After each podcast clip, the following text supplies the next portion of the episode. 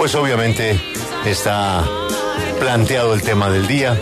Venimos con cualquier cantidad de dificultades, de incertidumbres, de callejones que no dejan ver la salida. No se ve la luz por ninguna parte. No se ve. El día viernes, el reporte coronel confirmó la destitución de los dos más altos funcionarios a nivel de confianza del presidente de la República. Y el fin de semana, uno de ellos, Armando Benedetti, concedió una explosiva entrevista a la revista Cambio. Y era como anticipando lo que seguía. Unos audios impresentables que logró conseguir la revista Semana. En esos audios quedan terribles interrogantes de cómo eran las relaciones entre Laura Sarabia y Armando Benedetti, aunque realmente pues son los audios de él, de la manera como él reclamaba y reclamaba y reclamaba. Pero ahí por el camino quedan temas que ya se van del simple robo de una empleada doméstica. Ahí se habla de lo que pasó en las elecciones, de la financiación de la campaña para el Caribe, de cómo ese dinero terminó en el Pacífico.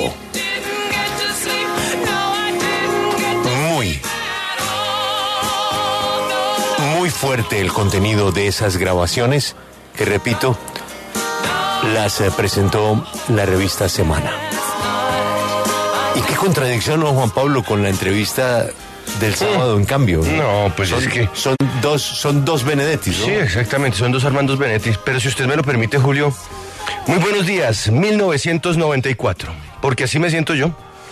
Yo me siento como si estuviéramos despertando, imagínese, eh, casi 20 años atrás, con eh, una campaña política que ahora no se sabe por qué estuvo permeada.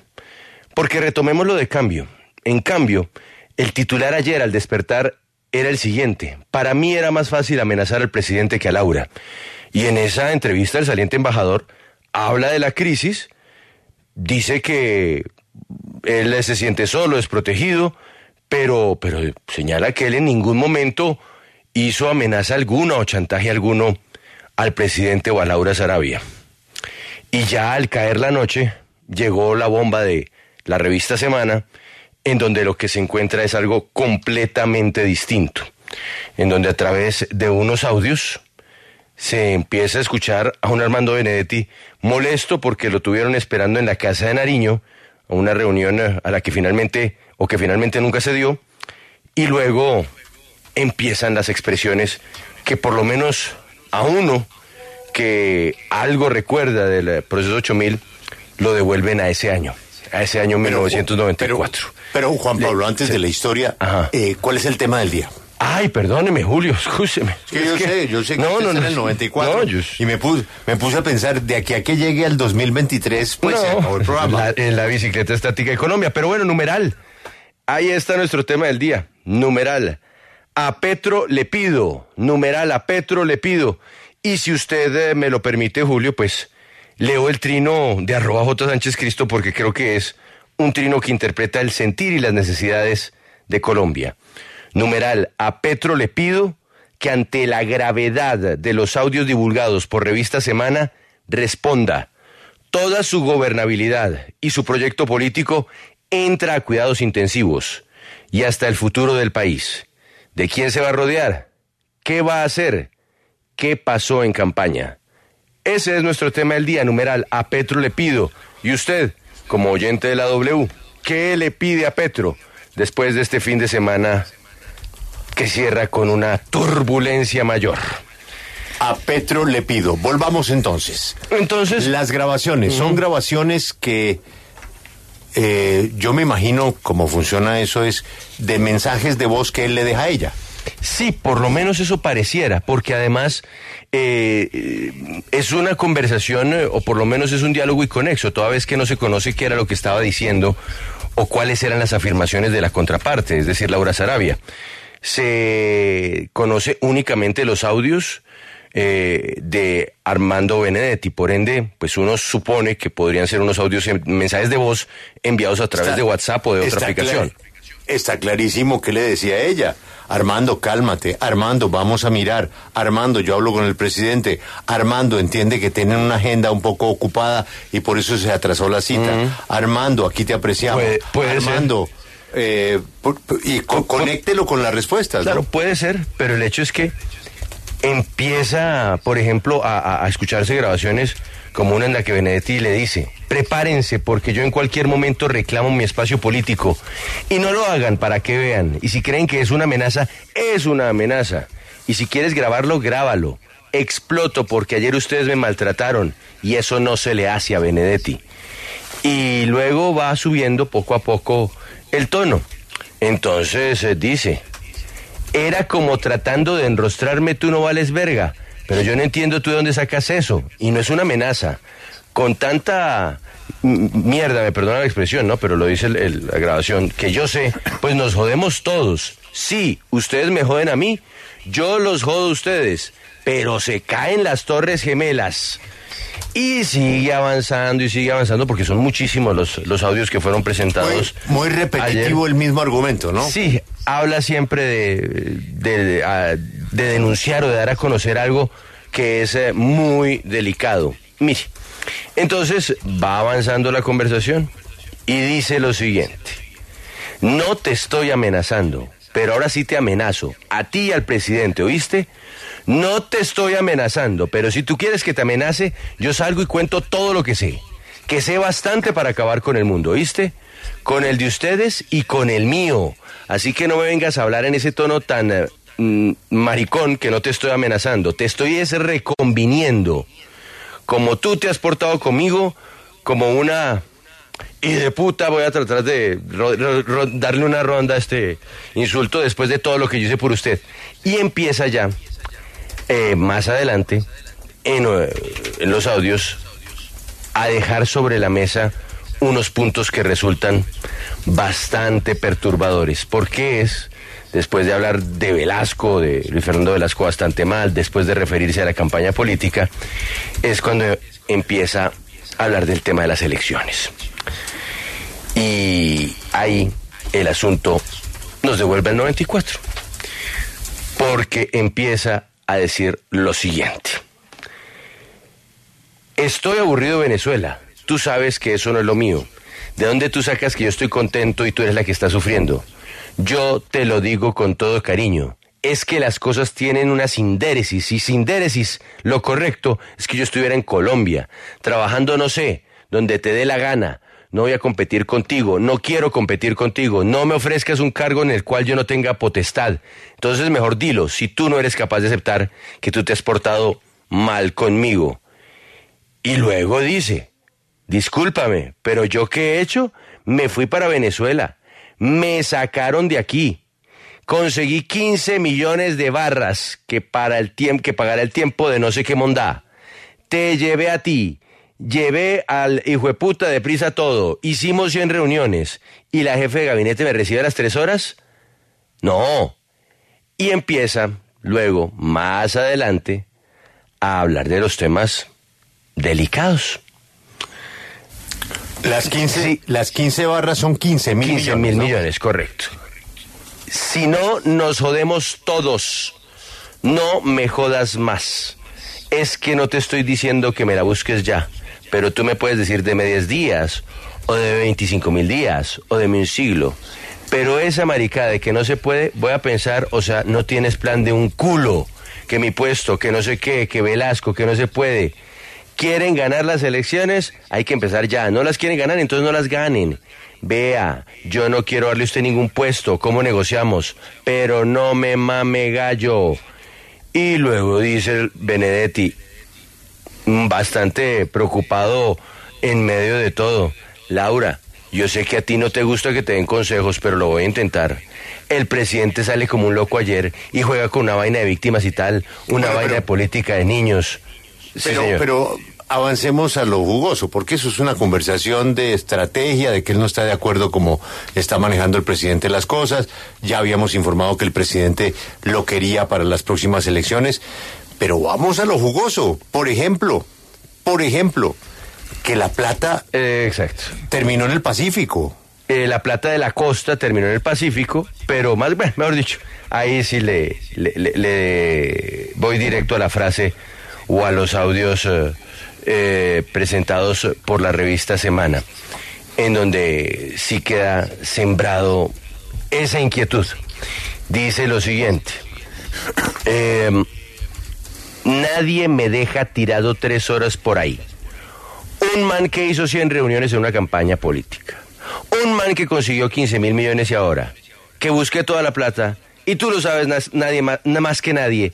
Para que se fueran a los hoteles. Para que se vinieran para acá. Y todo lo demás. Nadie. Ni Petro trabajó más que yo en esa campaña. Si no hubiera sido por mí no ganan. No ganan nunca. Para que me dé ese tratamiento. Y luego es que estoy buscando justamente la frase del origen de los dineros porque ahí es donde se, se eh, do- donde queda sembrada la duda, Julio. Eh, Pero también ah, mire, está- mire, no, no, no, aquí la tengo, aquí la tengo, perdóneme, perdóneme, perdóneme. Nos caemos todos, dice eh, Benedetti en la conversación eh, con Laura Sarabia. Dice puntualmente lo siguiente, no es mamando gallo, no es amenaza.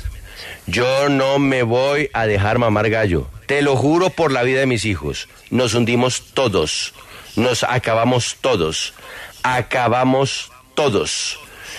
Y señala más adelante en esa, en esa conversación sobre la plata lo siguiente cuando menciona lo del Pacífico, que es lo que usted, señora, perdón, Laura, pero es que uno también explota.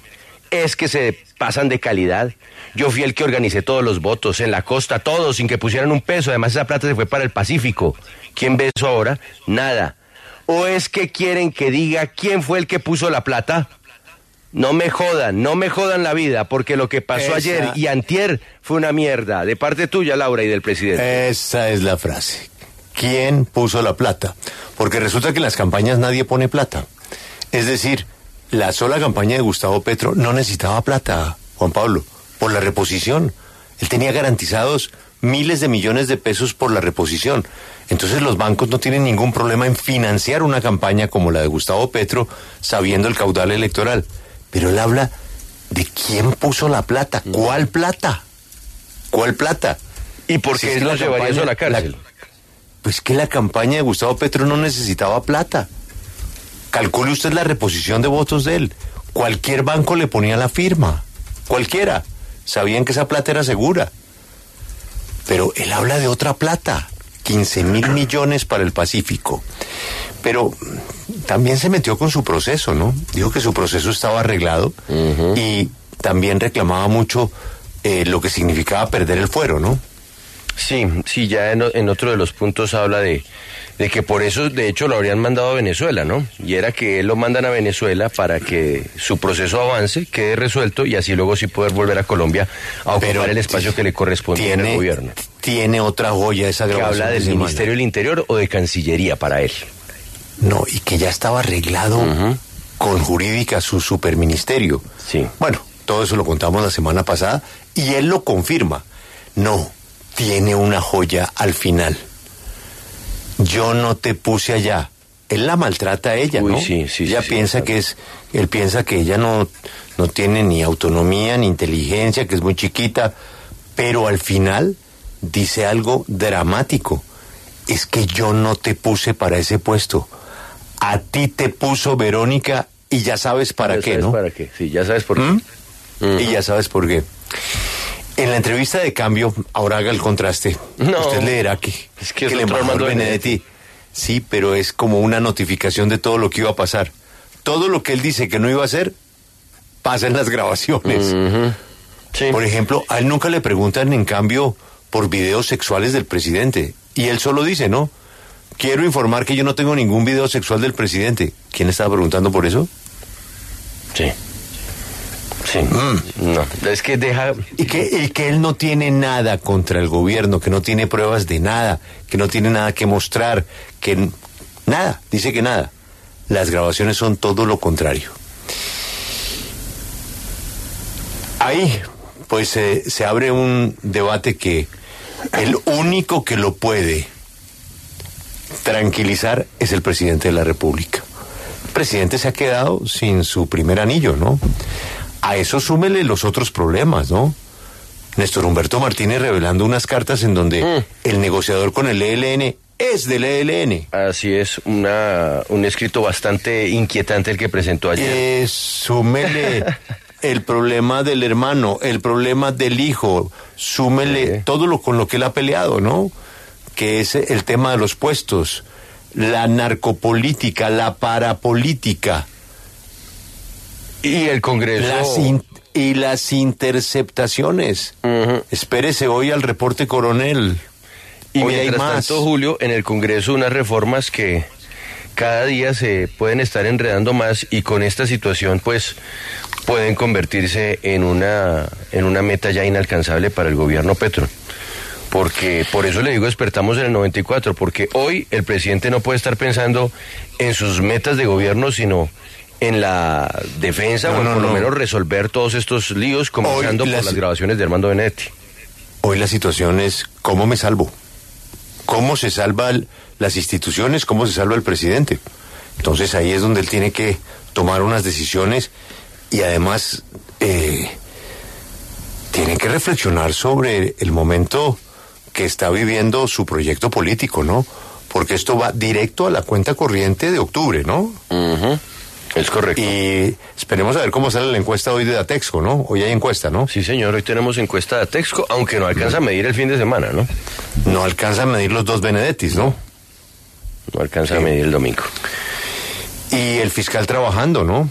Y el fiscal trabajando y los de la policía hablando, ¿no? Los de la policía ya hablando. Interceptaciones ilegales es lo que está sobre la mesa, que fue pues uno de los temas con los que el presidente como congresista luchó. ¿De quién se va a rodear ahora el presidente?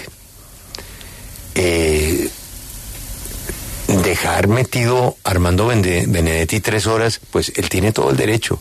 Pero eso da una dimensión del manejo de los tiempos y las citas del presidente, ¿no? Él no llegó a arreglar este problema como lo tenía comprometido. Él desapareció y apareció 24 horas después, ¿no? 24 horas después de que había llegado al país. Ese es un tema sobre el que también hay que hay que matizar, ¿no, Juan Pablo? Es que el Congreso del Gas, entonces la reunión de los empresarios, la reunión, en fin, hay muchos temas sobre los cuales yo diría que este es un campanazo definitivo.